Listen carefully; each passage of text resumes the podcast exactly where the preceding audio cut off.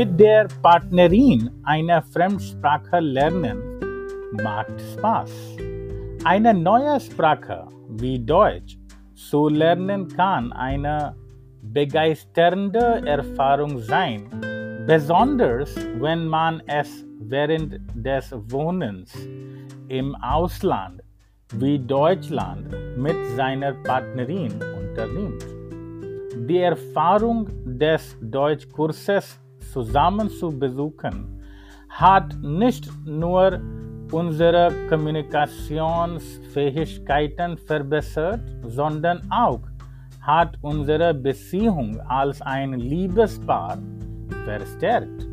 Seit 11. April 2023 nehmen wir mehrteiligen intensiven Deutschkurs teil, der uns erlaubt hat, schneller zu verbessern. Dem Kurs zusammen teilzunehmen macht die Lernerfahrung angenehm. Wir ermutigen und motivieren einander. Die macht die Herausforderungen der Grammatik und Aussprache einfacher zu bewältigen.